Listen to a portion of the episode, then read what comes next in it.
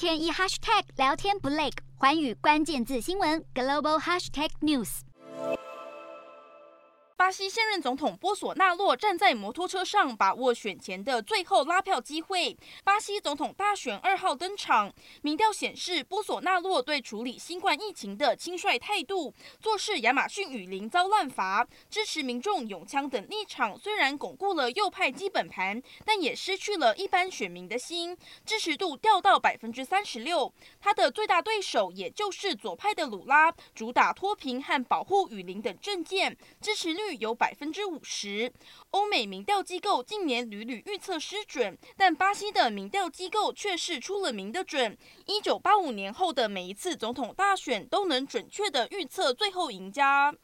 虽然民调显示鲁拉领先波索纳洛，但他必须在首轮投票拿下过半票数，否则选战将进入第二轮才会一决胜负。而拥有巴西川普之称的波索纳洛，似乎也像前美国总统川普一样，开始质疑选举的公平性，一再强调只有在干净的选举之下才会承认对手胜利，让外界担心美国国会暴动事件是否会在巴西重演。